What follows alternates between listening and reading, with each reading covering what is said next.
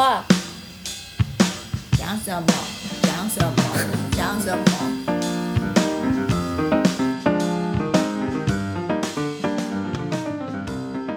各位听众，大家好，欢迎收听《Sky in the World》再一次的播出。我们今天呢是人物专访的单元，我们今天要专访的是真正的大人物。你你讲的好像之前都是假的，前面的来宾情何以堪？哎，之之前真的是我们在吹嘘而已，啊，这是 super 级的，就是我我我现在都在发抖，微微的发抖这样子哈，在。墙边的心中至高无上的一个地方，除了大学知识殿堂之外，哈，墙边最想去工作的地方是哪里？好，之前我们有访问过海科馆的大宝，这边我们已经答案揭晓了。我最想要去工作的地方就是博物馆，我觉得在博物馆里面工作真是太酷了，各种呃知识宝藏随时就在你身边，这是我心中就是天堂一般的地方。那我们今天要访问的是谁？我们之前呢有埋过梗哦，就是我们呢最近来了一位文字编辑是蔡编，那蔡编他现在在哪里念书？在清大。那他做什么研究？他还做跟这个头足类有关的行为研究哈，跟神经有关的部分。这个小小的 hint 会带到什么呢？熟悉科学领域的朋友可能猜到了，博物馆跟清大还有头足类这几个 keyword 加起来是什么？答对了，今天我们要访问的就是科博馆的馆长焦传金老师。Oh my god！对对对对对对。Hello，大家好。被这样介绍真的是有点，真的不敢当。很荣幸可以有机会可以跟一群年轻的科学家、从事科学研究的朋友们一起来对谈。谢谢，欢迎焦馆长。这个 Sky in the World 呢，我们有很多的编辑，也是遍布世界各地。然后每一位编辑都非常的踊跃报名今天的录音。我相信这一集节目会非常的难剪我愿意我愿意好各位编辑我们请到任何大人物就一定要来。那我们今天参与专访的编辑有谁呢？有意大利的小鸡然后我们还有法国的豆豆瑞士的 v 边三十七的准备进桃园的阿冷嗨大家晚安。美东的海边大家好，我喺海边。哎呦，好，当然还有我喊走是包吗？我是墙边。当然，我们还有这个焦老师的嫡传弟子，我们的蔡编。大家好。今天我们请到了焦馆长，不用说，我们大家都知道他的工作。哎，除了清大的教授之外，就是这个科博馆馆长。可是各位知道科博馆馆长每天要干嘛吗？不知道哎、写公文，安排经费，接受访问吧。不是直播的那个馆长哦，没有刺龙刺凤跟那个很多肌肉那样。所以焦馆长，你每天在干嘛？啊、其实这个问题真的很好哎、其实我大部分时间都在呃跟人沟通、协调、开会啊。不过呃，主要的沟通、协调、开会背后的目的呢，都是为了希望能够呃让科普馆变得更好。所以呢，其实我也才刚去科普馆呃大概五个多月，还不到半年的时间。啊，但是呢，我就觉得科普馆是一个很棒的地方，每天可以接受不一样的挑战，跟我过去在清大的生活真的是非常非常的不同，但是也非常非常有趣。所以呢，我到目前为止非常 enjoy 现在的工作，我都跟人家讲说，我现在是中年转业，就是说从原本熟悉的 comfort zone，就是呃舒适圈呐、或者是比较熟悉的领域。转换到一个呃跟我平常的生活或平常所做的事情不太一样的一个工作，但是很有具有挑战性，所以我待会也可以跟大家分享一下有哪些有趣的事。好啊，不过在这之前，我有一个问题想要请问焦馆长。我自己知道的馆长有两位，就是焦馆长跟焦馆长之前的孙馆长，好，孙伟新馆长。这两位都是我心中高高帅帅、超有气质、说话好好听的人。请问这些是要成为馆长的条件吗？要长得帅，要斯文，呃，说话要好听。哎，我觉得不是啦，我觉得那些都是外表，其实内涵更重要。最重要的是要有热情，我觉得这个 passion 是最重要的。呃，不管是我来当科博馆的馆长，或是我之前在清大呃当老师教书做研究，其实我觉得对每一件事情有非常高度的这个热情 passion，我觉得是能够呃 drive 你一直往前走一个很重要的力量。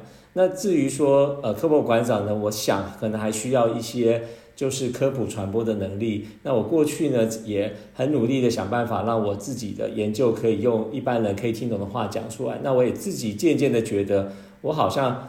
很容易，或者是呃，可以把一些比较复杂的事情用一些比较简单的话讲出来，所以我觉得具备这样的一个能力，应该就可以当馆长。真是谦虚了，要非常非常厉害，在学术上面也要非常有成就，然后同时又有抱有热情，这是非常不容易的事情。那我们知道之前的孙馆长的专长是在于天文的部分，哈，那现在教馆长是在于这个生物的部分。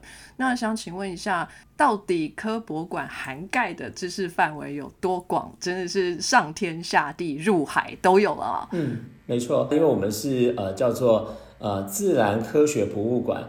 它其实是结合了一般我们在国外，不管是在英国啊，在美国，在法国，有所谓的自然史 （Natural History Museum）。它除了是 Natural History Museum 之外呢，它还包含了 Science 的部分，所以就是在自然中发现科学的概念。所以有科学，当然就包含了天文啊，包含了物理啊、化学、数学这些我们所熟知的这个 Science。当然，主要还是以这个 Natural History 自然历史的这个部分为主。所以我们的呃科博馆里面有三个所谓的学组，分别是生物学，就是包含了植物跟动物，还有地质学，还有人类学，所以基本上就是自然资源。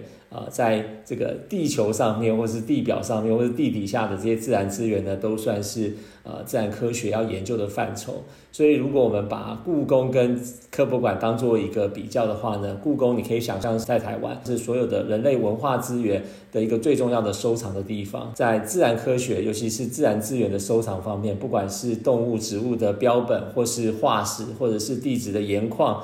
或者是人类学的一些标本，都是呃科博馆都有在研究，也有在展。因为我们就加上了科学的部分，所以确实是上天下海，从古至今全部都有 cover 到，真的蛮大的。科博馆几年了？今年是第三十六年，它是一九八六年成立的。科博馆在哪里？好，科博馆在台中的正核心是。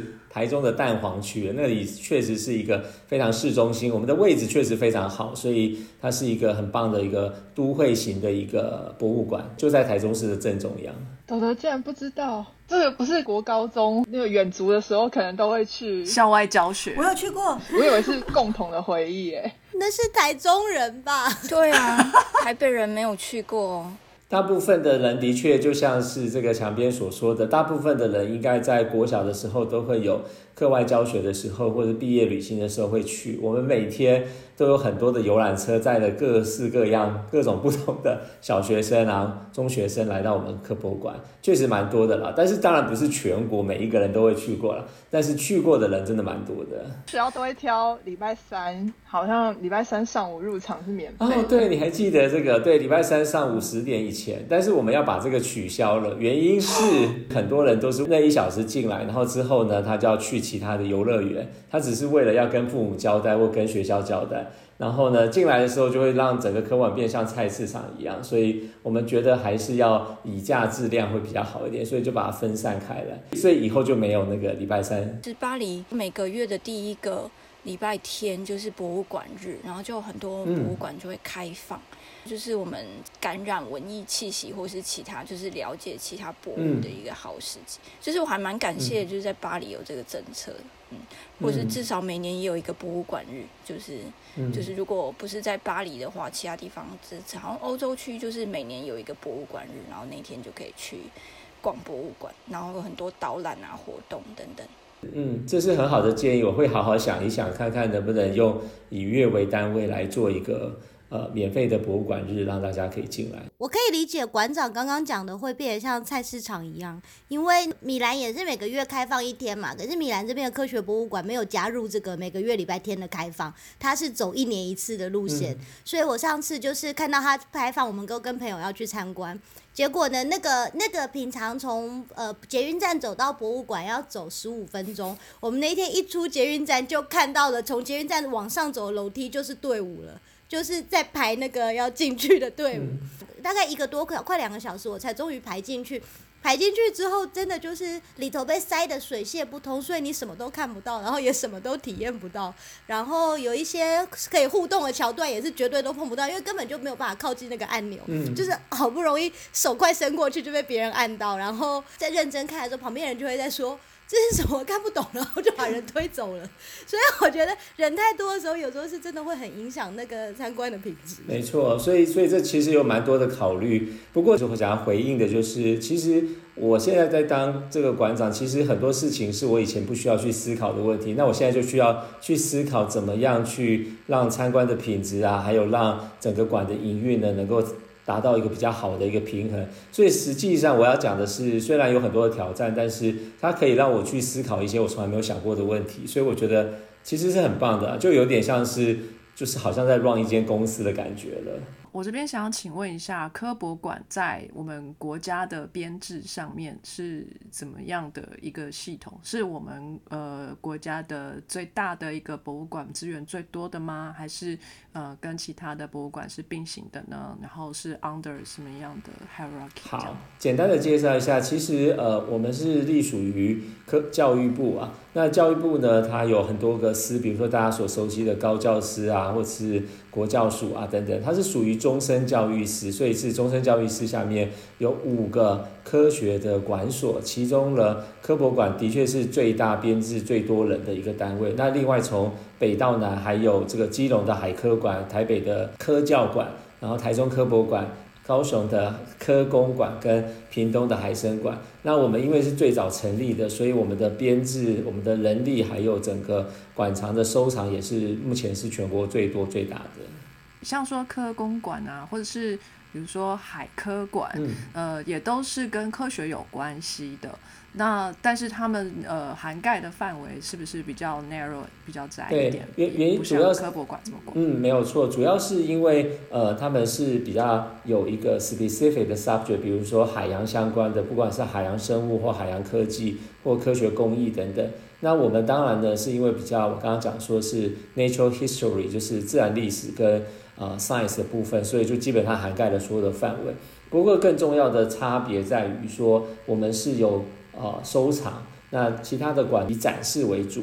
那我们是因为我们刚刚讲说，我们是呃做台湾所有最重要的自然资源的收藏跟典藏，所以我刚刚讲包含了动物标本、植物标本，呃像盐矿的标本、化石的标本、人类的标本，我们都会呃收藏，所以我们是有收藏的一个博物馆，就跟故宫一样是有收藏。但跟故宫最大不一样是，故宫它从一开始就有很多的收藏，那它收藏应该是不会再增加的，因为很难再有这些非常棒的古物了。但是我们是从三十六年前是从零收藏，一直到现在有一百六十万件的收藏，还是会持续在增加的。呃，科博馆目前现在收藏的都是台湾的物种。对，在动物跟植物的部分呢，都是以台湾的为主。那我们也会跟其他的国家进行交换，比如说德国的博物馆或者是俄罗斯的博物馆，有一些是属于交换性质的。那在化石的部分，台湾也有化石啊，但是因为台湾的地质年代的关系啊，所以并不会有像什么恐龙化石啊这些，呃，我们需要能够做研究或者是需要展示用，所以我们会去买盐矿、买化石。每年我们都会有专门的研究人员到美国的一个很重要的，在 Arizona Tucson 的一个一个所谓的呃全世界最大的宝石矿物跟化石的集散地，在这边进行购买那所以我们馆藏的这些所谓的化石，有一些确实是购买而来的。然后人类学的话，我们自己也有在台湾进行一些考古的挖掘，所以我们有一些考古的一些遗址啊、呃、收藏。当然还有一些也是买的，比如说我们有一些是民族学的啊、呃、一些建物或者是一些织品，就是它的衣服啊等等装饰头饰啊等等这些，我们是用买的。所以总体来说，大部分是我们自己收藏的，但是有一些是购买而获得的。那这些都是无价之宝吗？像我们现在去跟国外买一些化石，是不是过了二十年它就会翻倍？是一种投资吗？对对对，没错，是是一种投资。对，那化石当然没有所谓的这个增值的空间啦，因为就是一个恐龙化石，看你要把它定义为是多大的价值。但是有一些是有价的，比如说一个蓝水晶洞啊，像一个水晶的一个大块的一个岩矿切开来之后，那那个有一个固定的形状跟固定的大小的话，它有在市场上有一个固定的价格。那当然随着时间价格就会越来越高。就像是宝石一样。我们地质学的收藏库房是很多的 VIP 的参观民众想要进去的地方，因为里面有非常多的宝物。不是每个人都可以进去，只有 VIP 可以进去的吗？呃，对，因为因为其实收藏库房要控制像它的温度啊、湿度，其实太多人参观是不好的，所以我们平常并不会开放民众参观。但是如果是研究需要或者是呃特别的 VIP 的话，我们会带他去看这样子。怎么样才可以成为 VIP？好问题，宣传。一年要捐多少？不用不用，来找我就是 VIP 了，所以下次大家来就是 VIP 了。好哦好哦，录音为证。这没有问题，没有问题。对，其实我第一次去科博馆，其实就是清大的生科院的李家伟老师，他在当馆长的时候，两千零三年吧，我那时候刚回到台湾，我在清大开始教书没有多久，然后他就带我进去看我刚才讲那个地质学的收藏库房，我就非常惊讶，里面竟然有这么多丰富的收藏跟重要的宝物。但没想到有一天我竟然也变成这样的馆长，可以带大家去看，很有缘分的一段历史。哇，又增加了回台湾的动力。你现在每天都可以去摸它。没有时间啦，但是要去是每天都可以去，没有错。对，哦哦，那墙边你快去，我可以去啊，我可以去，但是我不知道，应该是没有办法当馆长的。你可以直播。在科博馆里面呢，其实是人才济济了，每个人都有他的专长，然后我们有六十几位的研究人员，这是所有我刚刚讲这个五个教育部的馆所当中人数最多的。其他的像科工馆啊、科教馆、海参馆、海科馆，他们大概都只有一二十人或更少少这样子。那我们是有六十几位，所以我们是别的馆的两倍、三倍或四倍这么多的人，所以我们其实有各式各样不同的研究人员。那这些不同的研究人员，他们都各自有一些不同的专长，所以我觉得人才济济是绝对的。那我觉得我们目前呢，现在正在发展的方向上面呢，就会有很多不一样的一些方向。我们目前呃是一个比较有历史的馆，所以呢需要做一些呃转型或者是一些组织的调整。但是我觉得里面还是很多很有趣的部分，就是我们会呃透过各种不同的方式啊，比如说现在大家在做 podcast，我们也有 podcast，所以我们也有自媒体。那透过一些方式，能够让社会大众知道我们在做些什么事情。很多事情是可以做的，但是我觉得还有更多的事情是需要嗯花一点时间才能够慢慢调整。所以希望呃过几年之后，我可以跟大家讲我们做了哪些事情。那这六十几位研究人员在呃科博馆做研究，那这个研究的主题是什么呢？他们会跟其他的在大学里面的研究人员一样，会必须要写研究计划吗？他们的方定是怎么来的？对，大部分是跟大学一样，它是需要写研究计划的。那跟大学一样的部分呢，就是大家都有自己的研究主题，然后会呃进行各式各样的动物的、植物的、地质的，或是人类学的研究。但是跟大学不一样的地方是我们没有学生，所以没有教学，没有不需要上课，也没有教学的这样责任或义务。但是我们有所谓的收藏跟策展。啊，或者是科教、科普教育的一些任务，所以呢，它的性质是有些不一样的。但是我觉得，其实，在科普馆工作是一个很有趣的地方。就是如果你对于科学传播是有兴趣的话呢，其实科馆是一个值得投入的地方。那如果说你是只喜欢研究的话呢，其实我觉得。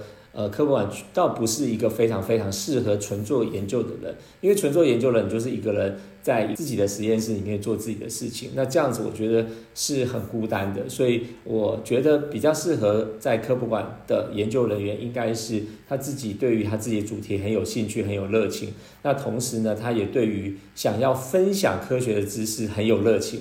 我觉得这样的人是最适合。在科博馆，你们什么时候会真人？有没有要开海洋的缺？现在好像没有，现在要开植物的缺，所以刚好各位都不是植物的，所以目前是没有。我想要请问，就是那如果就是每个研究人员写一个 proposal 或写一个那个计划，那最最终是会有一个 committee board 来审核吗？呃，我们的那个计划也是跟大学的老师一样，都是要向科技部申请的啦，或者是其他的一些不会像。农委会啊，等等这些部会，所以是外部的房顶，内部的房顶其实不是做研究，内部房顶就是做收藏的。据我听比较资深的研究员他们说，他们在刚去科博馆的前二十年，基本上一个月会去好几次的采集。就是采集台湾各式各样的动物、植物、盐矿的标本。现在这个工作比较少了，因为其实大部分的收藏我们都有了，所以所以这个工作就渐渐的减少。但是大部分的这个内部的房顶呢，是做这些所谓的跟典藏、跟收藏有关的。那研究的部分呢，还是必须要从外部去的房顶。嗯，我想请问老师，科博馆的 target audience，呃，目标的这个群众是国中小学吗？有没有包括一般？大众或者甚至是高等教育以上、大学研究所以上的族群呢？嗯，我们的 TA 啊，就是目标受众，的确是以这个亲子跟国中小的学生为主了。那因为大部分的人，我刚刚讲说，几乎所有的小学生的户外教学或者是呃毕业旅行都会来科博馆，所以它的确是小孩子会常来的地方。然后很多的。呃，特别是住在台中市的家长呢，也很喜欢带小孩子来这边逛。特别是暑假的时候呢，有这个冷气可以吹，所以呢，他们就会办一张叫做“恐龙卡”，就是亲子卡了，三百块钱呢，你可以无限制一年可以来 N 次这样子。所以其实我们主要的受众确实就是呃。就是亲子跟学生的族群，但是我觉得我很希望可以做一些改变，这是我刚刚讲说做一些转型。就是我觉得这个目标受众还是很重要的，因为因为这个亲子或者是学生，特别是国中小学的学生，的确是我们需要能够培养他们科学素养的一个重要的年龄层。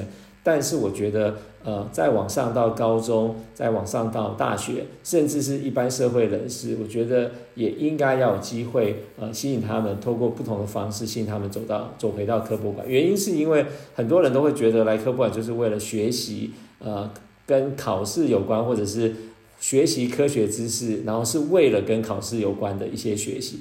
但是呢，大家到了大学的时候呢，其实很少再回到。因为我有遇过非常多的人，我问他说：“你有没有听过凯通科博馆？”大家一定说：“啊，我小时候去过，然后就没有然后了，再没有回去过了。”因为大部分人都觉得说：“啊，那些东西呢，其实我都知道了。”可是实际上呢，很多事情是与时俱进的，所以我很希望说，呃，高中生、大学生，甚至是上班族，都可以呃有机会可以回到。科博馆来看一看一些不一样的科学的发展，但是前提是我觉得我们内部需要做一些改变，也就是我们需要将科博馆里面的内容用其他不同年龄层会需要或者是想要。看到的方式来呈现，这样才能够吸引到不同的呃年龄层。所以我很希望说，呃，大家都可以走进科博馆，让科学的知识不是冷冰冰的，或者是说非常知识的科学的知识的传播或传授，而是有很多趣味性，而且能够引发大家对于某些事情的热情跟探讨。那所以，我未来也会往这个方向去努力，希望能够让更多的人可以走进科普馆。身为一个台中人，我想要分享一下，就是我跟科普馆的经验，因为我们家就是有办那个恐龙卡，小时候真的是每周就会去吹冷气的吗？每周都会去，一点一点的吸收知识。科普馆有很多那种科学是实做的，比如说什么一些原理啊，你就是真的可以体验到。然后后来在那个念国中或高中的时候，你就会突然发现说，哎。这个我我有亲身体验过，那感觉非常的不一样。我觉得科博馆它的展览是。每次去，我都会觉得会有学到一点新的东西。就连这个最近一次，我就带我爸妈一起去，然后就是他有一个婚姻特展，我觉得那个超好笑的，因为他前面就有一个标语，然后就是有一个很大的喜字，然后就说什么婚姻就是是现实的什么，如果把它当成爱情的坟墓，类似类似。然后我爸妈就很开心的在玩在那里，就是那个照相，对，然后就开始参展之后，他们就开始吵架，然后我就觉得哇，好应景哦。对，但是我觉得那个就是很有意义，因为。就是他有提到一些比较新的观念啊，然后就是我爸妈他们就是七十几岁那那一辈的，他们对婚姻的概念，我觉得经由这个展览，我有学到他们的想法。而且科普馆就是我小时候他没有那个植物园，它后面有一个植物园很大。对对对对。对，然后我觉得每次去，然后科普馆好像又变多了一点。那个那个我要特别讲一下，那个刚才讲的那个叫做百年好合的特展，那特展真的非常酷啊，不是只是单纯介绍一般动物的这个生殖的策略，它其其实从动物、从生物再讲到人类，然后还有跨性别、跨国界的一些婚姻，所以我觉得它是一个非常棒的，而且结合多元不同的一些观点的一个特展。那我也觉得博物馆它其实具要有呃所谓的倡议的这样的一个精神，就是我们希望能够呃把一些观念能够透过特展的方式来跟社会大众来对话，所以我觉得那个展确实是我觉得很棒的一个展，得到蛮多的回响，所以很高兴也听到几位编辑的分享，非常适合亲子共游，情侣很适合去。OK。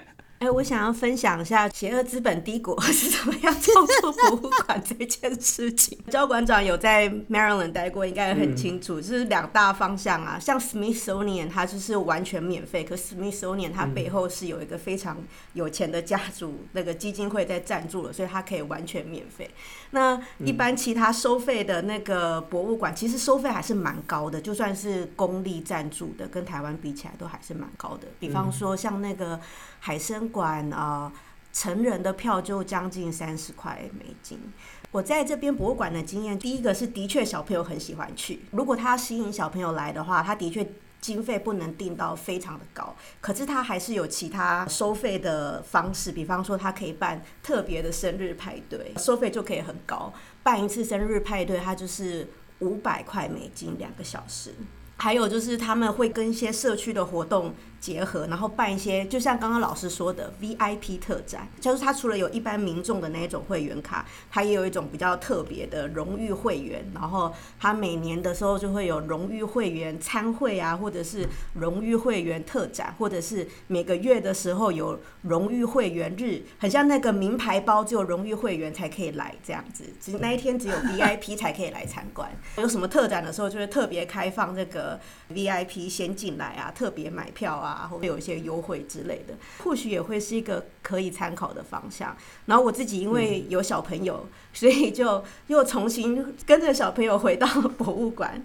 那有一些我也是真的就是很热在其中。有时候我觉得我还比我的小朋友更喜欢那个博物馆，就跟他说：“哎，我我我喜欢这个啊，你跟我来看，这个很有趣耶。”然后我觉得这个博物馆真的是，它不仅是教育小朋友，然后也重新再教育。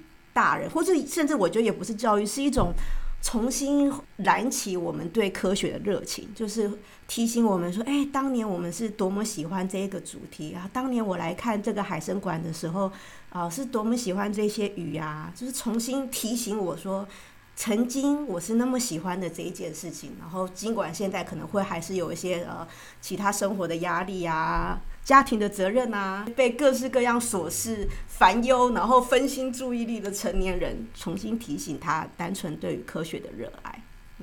嗯，我觉得这个讲的很好哎，就是莫忘初衷嘛，哈，是可以提醒大家，或是回忆起当当年你为什么走进这一条路，或者是什么样的理由让你爱上科学等等之类。我们很希望成年人也可以走进来，不管是是因为带着小孩子进来，或是纯粹的男女朋友的约会，或者是下班之后的一个一个这个舒压的方式，我觉得都是可以重新在。呃，不同的身份、不同的人生经验之后呢，再回来看这个科博馆。但是，但是的确我知道那个 Smithsonian 它确实是免费的，然后 Baltimore Aquarium 呢就是收费非常昂贵。但是这确实是经营方式的一个不同了。我想。除非是一个有很大的这个社会公益的这些财团在后面支撑的话，要不然你要做到一个就是完全免费的这种 business model 的话，是非常困难的事情。其实我也很希望科博馆是完全免费的，都由。国家或者是教育部来支撑，但是呃，我现在面对的现实就是教育部给科普馆的经费也是逐年在递减，所以这的确是一个很困难的事情。不过刚才讲到的这些 VIP 之夜或者是一些特别的会员制度，确实也是我们目前正在发展的，我觉得是可以发展的。但是要怎么样发展成让这个收费跟呃这个免费之间达到某一种平衡，这还是需要蛮多思考的。好，我有问题。有一点尖锐的问题哦，哈，我想要请问一下，就刚刚说到台湾有五个教育部下面的这个博物馆，对不对？你们之间是竞争关系吗？有没有这个业绩压力？五个馆长之间会互相合作，还是互相竞争这样子？基本上是各自独立了，但是其实没有什么竞争的。我觉得，因为我觉得教育部对于这五个管所，当然有呃不一样的，根据不一样的人力配置啊，还有它的目标，其实会有不一样的经费。但是那个经费其实都是按比例的，所以我会觉得说，其实并没有太严重的这个竞争的或排他性啊。但但是我觉得这彼此之间应该是。处在比较友友善的关系，就是互相协助。只是说，因为大家的领域其实也不见得完全相同，所以协助或者是合作的地方并没有特别多。但我觉得其实这个还可以再努力，也就是我觉得应该要更多的互动跟合作，把这五个管所的力量加总在一起。才会达到这种一加一大于二的效果。目前其实是没有了，但是我觉得也没有互相竞争，所以这不算太尖锐的问题。哎，对，That's OK。你就是希望就是听到什么回答，是说没有，我们我们私底下就互相就是那个监视，然后有安排眼线这样子。好，那我们都知道呢，焦老师除了是馆长之外，还是一位清大的教授。那我们都知道哈，真的要当到教授，在学术界里面打滚要非常的久，对不对？从硕博 N 年的博后，然后 到助教，然后副教，然后到教授，对不对？这么多年来，老师还是没有浇熄对科学传播的热情。我们都知道，老师开了很多通识课程，都是非常之有趣的。为什么老师？对科学传播这么有兴趣，其实我觉得刚才讲那个莫忘初衷，其实也可以应用在每一个人身上。其实我自己一开始教书的时候，我就告诉我自己说，我。第一天的上课跟我退休前的最后一次上课都要维持一样的热情，因为我觉得这真的蛮重要的。听到没有？冷边挺好啊，真的蛮重要的。因为每一年你都会面对新的学生，然后每一届的学生呢都是第一次上你的课，所以如果你前面几年很认真，然后后面就不认真，或者是到退休之前就摆烂的话呢，我觉得这是对新的学生很不负责任的事情。所以我觉得我们应该。每一次的课都要很认真的准备，我觉得这样才是第一个对得起自己啦。然后第二个是这样子才是呃能够让每一届的学生都能够有所收获。这个是我觉得维持热情很重要，热情是做所有事情最重要的一个内部的一个 driving force。不过更重要的是如何维持热情，因为你要想想看，你做一件事情，不管是三年、五年还是三十年，你要常常 routine 的。每一年固定做这些事情，然后还要维持热情，这真的不是一件很容易的事情。我在前面几年我也一直思考这个问题，我有问过很多的资深的老师，我说你怎么维持热情？没有人给我一个很好的答案，直到我自己想出一个很好的答案，所以我要跟大家分享。就是我觉得要不断的创新，就是不断的挑战自己。你不要每次都上一样的东西，要每一年每一次上课，不是只有内容的创新，是教法的创新跟传播方式的创新，或者是整个 deliver 就是呃讲述的方式的一种创新。那你如果不断的创新的话呢，那你就会每次上课都是像是一次新的开始，所以你就不会觉得说失去热情。所以我觉得要能够一直维持热情去做一件事情，就在那件事情上不断的创新。所以我想跟大家分享，我觉得这是很重要，影响我一句话。我觉得上老师的课是真的是特别有活力。老师在讲就课程内容的时候，就会感觉好像他自己本身很有兴趣，然后也想让大家也很有兴趣的那种感觉。使用者心得，对 对对。谢谢郑佑的说法，这个这个分享，其实我我自己是这样觉得，就是说。我有时候也会跟新进的老师分享，我说每一个人都是从这个菜鸟老师开始，那你可能没有办法第一次上课就可以把课程准备的很好，然后都不会吃螺丝，然后呢都没有什么呃讲不好的地方，一定会的。可是如果你是很有热情的话呢，我想学生也都知道你是菜鸟老师，他也会呃同理心或是体谅你。但是如果你没有展现出热情的话呢，就算你讲的再好，大家还是无法感受到那种。呃，你想要分享知识的那种呃喜悦，或是那种动机，所以我自己是这样觉得，就是你要让这个课，或者是你要讲述的东西，或是你要传递的讯息，要让你的受众或者听众感动的话呢，你自己要先感动。如果你自己都不感动，你怎么说服得了别人感动呢？表现出这个热情，或者是展现出热情，其实就表示你自己都很喜欢这个主题，所以你才会讲出来，是让别人觉得你自己就很喜欢那种态度，就是一种热。情的展现，所以它是一个正向的循环我觉得这个非常的受用，因为我现在就是也是第一次教一些课。我想要请问老师，你把传播知识或者是当为当老师这个当成一个自己的职业或者是嗯方向，是从什么时候开始？因为呃很多可能我自己或者是我们的听众，他们可能就是还在做研究生，那有一些研究生可能我就是。没有要走教学那个路线，然后老师也是研究做得非常好，所以老师是怎么有现在这样子的嗯教学的职业，怎么发展出来的？我我我自己是因为我自己开始教书之后呢，我前面几年是很认真在教，但是我没有做到像我之前讲的刚才讲的那一段，就是有不断的创新。我只是很努力的希望把每一堂课上好，就是很认真的把每一堂课都当成是 job interview 的 talk 那种 level 去准备，或者是你的这个 thesis defense 呢，你一定是 practice practice practice，然后完美无瑕。我希望把它表现到最好。但是我真正有这个体会是，我觉得从学生的反馈当中，就是 feedback，就是当你发现学生在听完你的课之后呢，他会产生了一些改变，那你就觉得做这件事情是很值得的。然后还有另外一件事情是，我觉得当你做研究一段时间之后呢，你就会发发觉呢。呃，它是有 up and down 的，因为我们在当学生的时候呢，其实都是一直在努力的往前冲，还看不到这个整个脉络当中的一些上跟下。但是当你当到老师的时候呢，不管是助理教授、副教授的时候呢，你就会看到你在过去的研究历程当中呢，有些时候是是 high point，就是比较高点；有一些是比较 low point。不可能你的一辈子都是每天都是有新奇的发现，不太可能是这样子的。可是所以高高低低。但是教学呢，它其实就是一个非常 stable 的，它就是一开始的时候呢，像是在爬山一样，慢慢爬爬爬，爬到了一个高度之后呢，你就会在一个 plateau，就是在高原上面，而且在这高原上面呢，你可以维持非常非常稳定的一个状态，不会像是在研究的过程当中是有高有低，有高有低也很好，但是维持一个稳定呢，是一件很重要的事情，而且呢，更重要的是，如果你做研究的话呢，不管你做什么研究。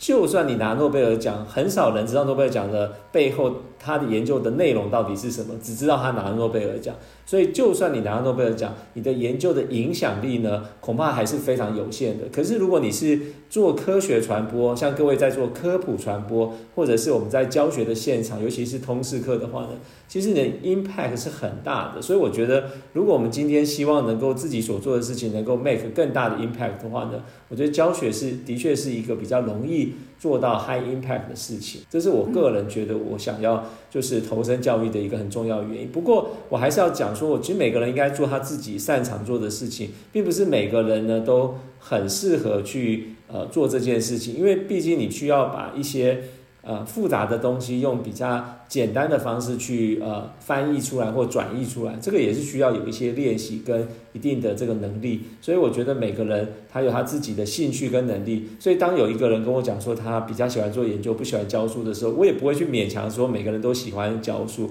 那我觉得他就可以在研究上面可以呃钻研的很深，我觉得也是很好的事情。纯粹就是个人的那个兴趣或者他自己想做的事情。那我好想请问老师，就是啊，虽然说这个成为馆长。还没有太久，但是老师，你觉得现在是两个身份，就是教授跟馆长同时在身上嘛？那这样是呃更辛苦了吗？还是老师觉得哎很棒，我可以更完整的科学传播了？这样？我我觉得是更辛苦，但是我觉得。人必须在不同的阶段，还是要做一些取舍吧。刚好正佑现在这个蔡编也在我们的线上。其实我觉得对学生是我觉得最抱歉的，因为每一个人不管你再厉害或再不厉害，就是二十四小时是非常公平的事情一天嘛。所以我觉得我没有办法同时要把每一件事情做好，所以我必须要有一些选择，或者是一般常常讲，就时间管理上面就是要设定 priority，就是优先顺序。那我现在既然已经到了科博馆，那我也很希望在未来这几年能够呃让科博馆做得更好，所以我确实花了蛮多时间在呃思考怎么样去经营科博馆，或者是推动科博馆的一些业务。所以我其实，在自己学校。的一些事情，包含实验室还有教学上面呢，我觉得就是会减少一些，我觉得这是没有办法的事情。这个确实是就是呃，每一个人在人生不同的阶段上面呢，必须要去做一个选择。那我觉得当机会来的时候呢，要把握住。所以我就是当有这个机会让我能够去台中科普馆当馆长，所以我就会希望我能够好好的去把它做好。那无论最后的结局会是怎么样，至少我尽力了这样子，所以我觉得呃学校的事情跟科普馆事情确实是没有办法两边都做好，所以我必须要做一些选择。那我选择花比较多的时间在科博馆，然后在学校的部分呢，就是呃教学的部分呢，我还是会持续努力的啊去上我该原本上的这些通识的课，因为我觉得很重要。但是在实验室部分呢，就真的跟学生接触的时间就变少了，我觉得这是呃没办法。同时兼顾的事情是真的。蔡编非常的独立，非常自强，就是非常的有纪律。这样，我我都不用帮他催稿，他就是自动把文章写给我，很棒。嗯，我觉得很棒。对啊，所以变成实验室都需要有像这样子 independent 的独立型的学生才行。对，是是是。那我想请问一下，科博馆的馆长是如何遴选的呢？他不是遴选的，他是部长指定的。部长指定。呃，对，是去年的三月或四月的时候，那时候我还是在清大担任教务长的时候，就有一天那个教务处的秘书他就跟我讲说，部长是打电话来说，部长希望跟你谈一谈。那时候呢，我其实是还蛮紧张的，因为那时候我我在媒体上有一直放话，是跟部长的方向是完全相反的。那个时候我们在推动这个一零八课纲的一个呃考招的新制，就是呃个人申请呢到底是要五月还是六月？所以我们一直讲说不能够六月，因为六月大家都很忙，大学教授都在做那个硕士班的口试啊、毕业的一些准备，还有期末考。所以我那时候呢一直在很多的媒体上都说，我们不能够按照部长所说的。是六月才进行个人申请，一定要在五月底完成。所以我以为我是要被啊部长叫去骂一顿，但是后来我想一想，其实我是很小咖的，我只是个教务长，他要骂也要骂校长，骂我干嘛？对，所以后来我就很放心的去了。去了之后，果然是跟这件事情毫无关系。所以他就问我愿不愿意去担任科博馆馆长。那我当然回来想了好几天之后，我就觉得，我觉得这是一个很难得的机会，所以我就我就答应了部长，就这样。那这个馆长一任是有固定任期的吗？不，科博馆馆长没有任期，但是我的借调呢，从清大借调到科博馆，一次是四年的，然后最多可以两次，所以最多是八年，跟总统一样的。嗯，好哦。对，跟总统一样。下一步总统，下一步部长。我有一个问题，研究的方向可以非常的多元啊，可以是比较是基础研究的啊，然后也有的是比较应用的啊。那科博馆有没有比较喜欢的研究的方向呢？我们其实除了刚才讲说有呃生物啊、有地质、有人类之外呢，其实我们还有展示组跟科教组，其实也有研究人员。那这些组的研究人员就不是所谓的自然科学的研究人员，也有一些是关于科学教育，然后甚至有一些是属于呃美学啊、设计啊等等这些领域的。因为毕竟我们整个科普馆也不是只有。呃，做所谓的收藏跟内容的一个呈现，它还是需要透过一些不同的方式去做科学教育或者是展示的一些空间设计，所以我们还是其实有很多不同的研究类型。不过回答你的问题啊，其实我比较期待的是，我刚刚讲说什么样的人适合科博馆，我觉得除了他对于呃科学研究很有热情跟兴趣之外呢，他喜欢做科学的传播。那同时呢，我觉得也应该是对于某些议题有他自己的想法。我也很希望科普馆的研究人员都可以有一些在某一些主题，不管是环境议题啊，或是其他人权议题啊、社会多元的一些议题上面呢，能够扮演一些呃倡议的角色。因为我觉得科普馆它不仅仅是一个展馆，它也是一个。呃，在科学领域或科学教育领域的一个领头羊的角色，所以希望能够呃每一个馆内的研究人员都可以有他自己的一套的想法，然后让这个科普馆有它特别或独特的一些声音出来，这样。非常的期待以后科博馆的蜕变那我们就把时间拉到很早很早以前啦。这个当教馆长还是小朋友的时候，妈妈会问 教馆长呀，没有人会叫自己的小孩这样子，要不然要叫什么？请问伯母都怎么叫你？阿娇吗？儿子啊，小金啊。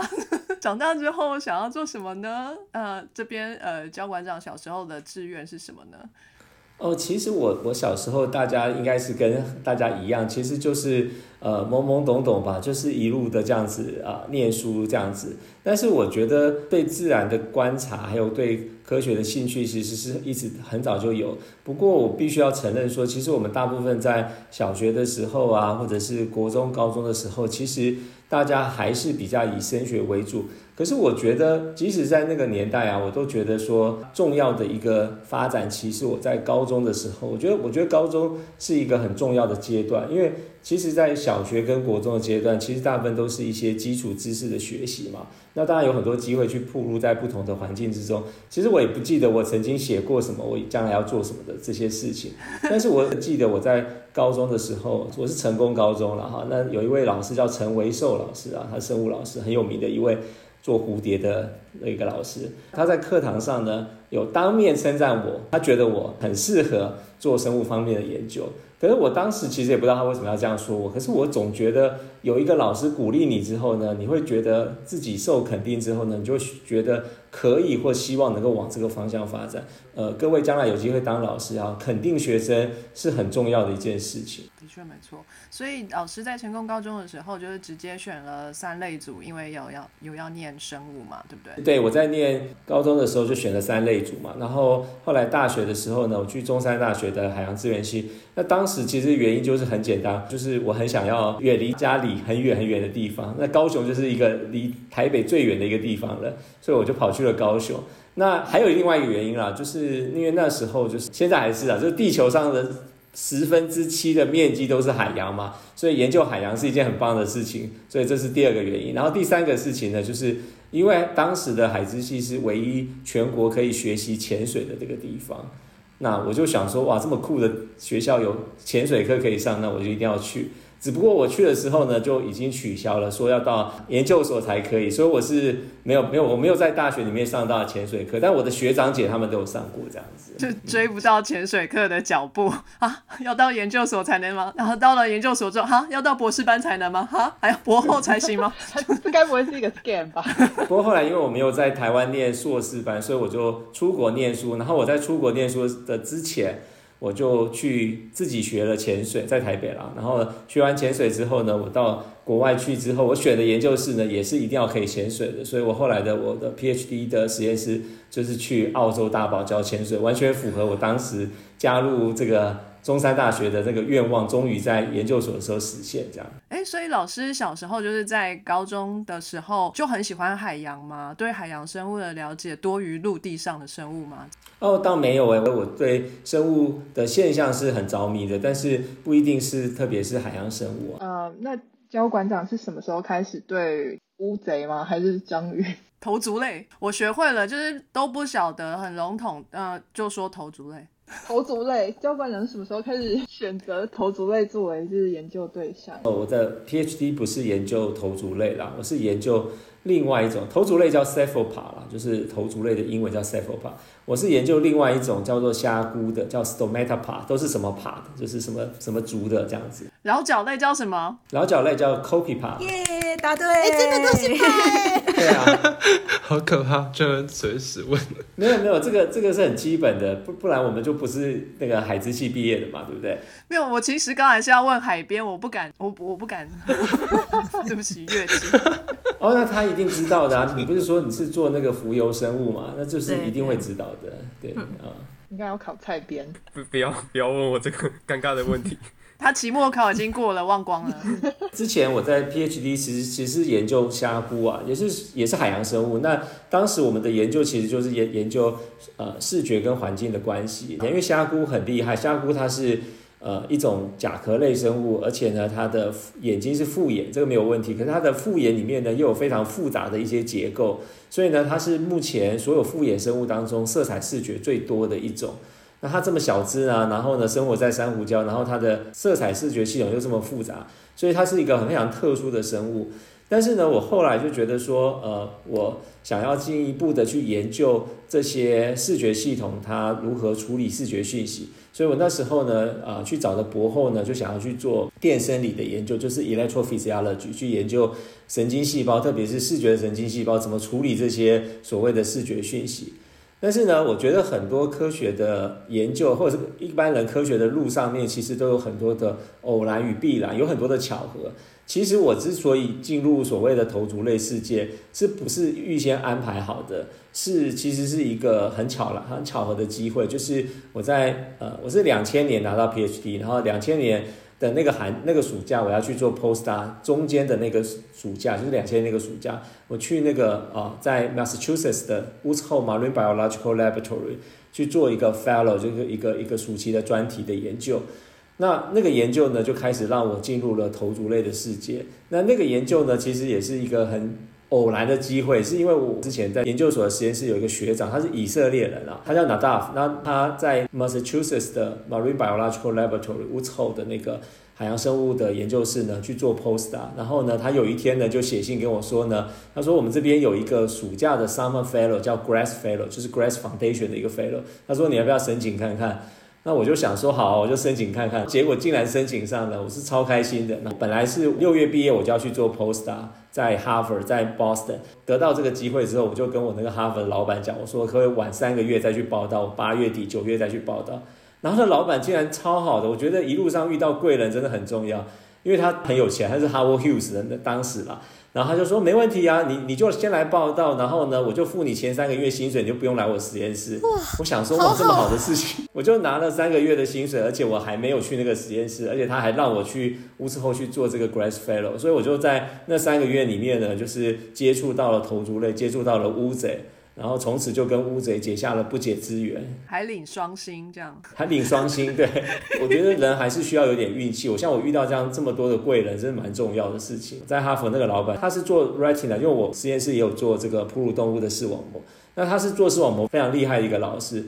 那其实呢，我是想去学电生理嘛，所以我想去他的实验室。可是其实，如果你现在要去找 post 啊，如果你没有在 PhD 的时候呢做过电生理，基本上是不可能有人会收你的，因为他还要重新教你，然后呢教完你之后呢，还需要时间才有办法做出研究的成果。所以我当时呢就是。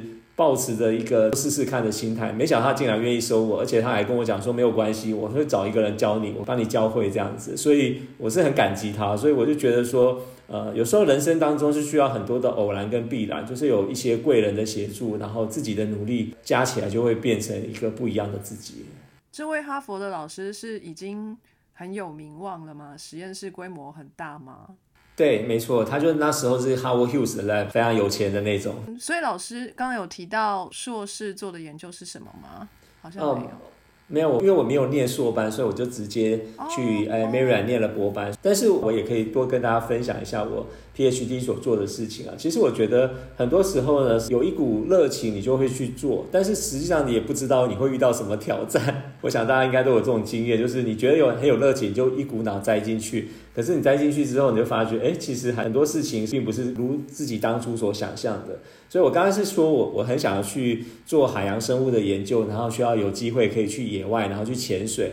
所以呢，我就真的找了这个实验室呢，在美国，然后呢，每年暑假跑去澳洲做实验。所以其实是很棒的事情。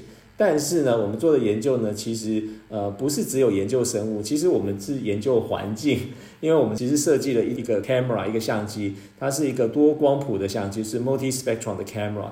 那其实我们是利用这个相机呢，去截取环境中的影像，然后进行分析。所以实际上我大部分都是在做 modeling 的工作，但是其实我并不是。数学这么强的人，可是呢，我就被放在那样的一个 context 下呢，我就必须要把自己变得很强。所以原先我对于像什么 programming 啊，或者是一些 computer science 的东西呢，其实并没有这么在行。可是呢，我觉得就是置死地于后生嘛，所以我就觉得刚开始的时候。其实很痛苦，因为觉得好像不是我自己专长的项目。后来我想说，没关系，我就试试看。所以我就自己在念 PhD 的时候呢，我去学线性代数，去大学部里面学这个 Linear Algebra，就是为了要学 MATLAB，是一个 matrix 的一个语言。然后呢，去学怎么样呃去操控机器啊，学习语言啊，去分析 data。最后呢，我觉得自己现在在呃，不管是从分析的角度啊、数学的角度来讲，或者是统计分析来讲，我觉得自己都有一定的程度，所以我觉得蛮开心的。就是说，一般的 biologist 会觉得说这个呃 mathematics 是有点深奥，或者是有点呃会有点害怕。但是呢，因为我自己在 PhD 的时候呢有接触这些，所以我就觉得其实其实还好。在当你愿意去花时间学这些东西的时候呢，我觉得你可以学到很多的东西。所以我实际上我的这个 PhD 呢，其实是在做很多影像的分析的工作，所以我也跑去电机系修课啊等等，这些经验呢，都让我不会害怕跨领域的合作跟研究，因为呃，我在过去的这个学习过程之中就接触很多不同领域的人，那我觉得这样子对于呃进行跨领域的研究很有帮助。我觉得好有共鸣哦，就是刚刚老师说的，就是一般的那个 biologist 可能是喜欢生物，但是研究的过程当中，somehow 就被强迫要 pick up 数学，跟我的博士班研究也是一样。一开始是只是就是单纯很喜欢水母啊、浮游动物啊，但是呢，博士班的主题是要研究那个就是是生态，要跟要跟要研究它跟环境的交互作用啊。然后其实物理本来是很烂的，大学联考的时候只考了三分，而且还不知道那三分。是从哪里来的？哎，当年有很多人零分，当年是最多人零分的一次，因为好像是复选单选怎么样跟模拟考不一样，所以就很多人没有题目看清楚，所以那一年好像二十 percent 的人拿零分，然后我莫名其妙还拿了三分，然后我就不知道，好像是手写吧，有画图，然后老师就给我个三分统计分吧。对，但是结果博士班的时候呢，就要研究这个水母跟环境的交互作用，所以就要研要学那个海洋模型 MATLAB。Fortran 学那个 linear algebra，然后环境的数据也很复杂，就就要 pick up 统计学。但是后来展开了不同的路，这个现在变成我的饭碗。嗯，有时候人生是没有办法预料的。所以，所以我有时候都跟我的学生讲说，你觉得最越是你造门的东西呢，你将来可能就是越需要它，或者它就会找上你。所以千万不要说什么物理、数学或这些领域是你的造门。当你越是这样讲的时候呢，那件事情可能就是你未来越需要。阴魂不散，真的，真的，我也是。我那时候高中的时候也是数学跟物理最烂，可是我现在就是那时候跟老师讨论，然后就去修了一个电机系的第二专长，一直在算数学。Oh my god！有啦，以后会用到，加油加油。对，以后就会变你吃饭的饭碗，我们都是这样走过来。那我那我要就是反过来，我我比较擅长的科目是英文，那我就要现在就是假装我自己最不擅长就是英文，但我以后就会用到我最擅长的事情。我最不会遗传学。对啊，太晚了，太晚了。这不能假装的，这要真的是对，没有啦。其实我觉得是就是呃，就是不要害怕任何的东西啦。如果你大家都要讲这个的话，我自己以前英文也很烂啊，虽然我也不觉得我英文非常好，可是我就是从来没有放弃，因为我知道说，如果我们要做科学研究，不能够放弃这个主要的沟通语言，所以我觉得不放弃是一个很重要的事情。但是就算你不是语言的天才，你没有办法像一般人学的那么好。可是你至少还可以维持一定的基本的能力，就像我刚刚讲说，你跨领域其实不见得是要把每一个领域都学好，但是你至少要知道对方的 vocabulary，你可以跟他沟通跟对话，那这样子就可以形成一个很好的团队来去做一件事情。所以我是觉得，就是不要害怕任何的领域，然后呃去努力的尝试。那如果是你擅长的领域，你就会表现好一点；那你不擅长的领域呢，你也不会表现太差，这样就可以了。馆长，我想请教的是，因为我自己当初也是我喜欢医学影像，就想说啊很有趣嘛。可是那是我对我的兴趣是医学，可是刚开始要学影像之后，也是一样就被推上了这条数学道路。然后那时候就要修很多工程数学啊，修 MATLAB 那些。我那时候最记得就是我缴出去的每一份作业，那个题目的字都是糊的，因为我永远都边哭边做，一边算一边想说为什么我这么笨，全班只有我不会写，真的都是这样。然后那时候城市课还第一次考试就考了零分，就是超级沮丧。要去学一个新的东西，那个心理压力会很大。你如果第一次学的时候失败，然后接下来再往上去的时候，每一次我只要看到课表上又出现数学工程方面的课，我就觉得我要休学了，我这学期撑不下去了。那时候让我撑下去的就是。可是看到最后算出来那个影像，我会觉得这个东西太酷了，我一定要撑下去。所以馆长，你觉得你的人格特质是你是不怕学新的东西，你是？对害怕就是这件事情，你的忍受力比较好，还是说你在他的更后面找到了一个你觉得通过这个害怕之后，通过这个挑战之后，你会得到更好的未来？就是什么这种东西撑着你去走这一条跨领域路？因为其实你在学之前，你也不确定你自己未来到底学不学会，或到底能够有什么应用啊？我觉得是后者，我觉得就是你可以在这个过程当中有一些小小的成就感，就是有些小确幸，然后慢慢有好多个小的成就跟确幸之后呢，你就知道你其实还是可以。的，你就会建立起自己的信心。不过我要先讲，我觉得你刚才讲怎么那个作业糊掉那一段，那真的是太有剧情了，太有故事性。我觉得你将来如果要写那个自传或是拍一部连续剧的话呢，这绝对是一个非常叫做的剧本，这个蛮有张力的，这。张老师，你说对了，他的人生志向就是当小说家。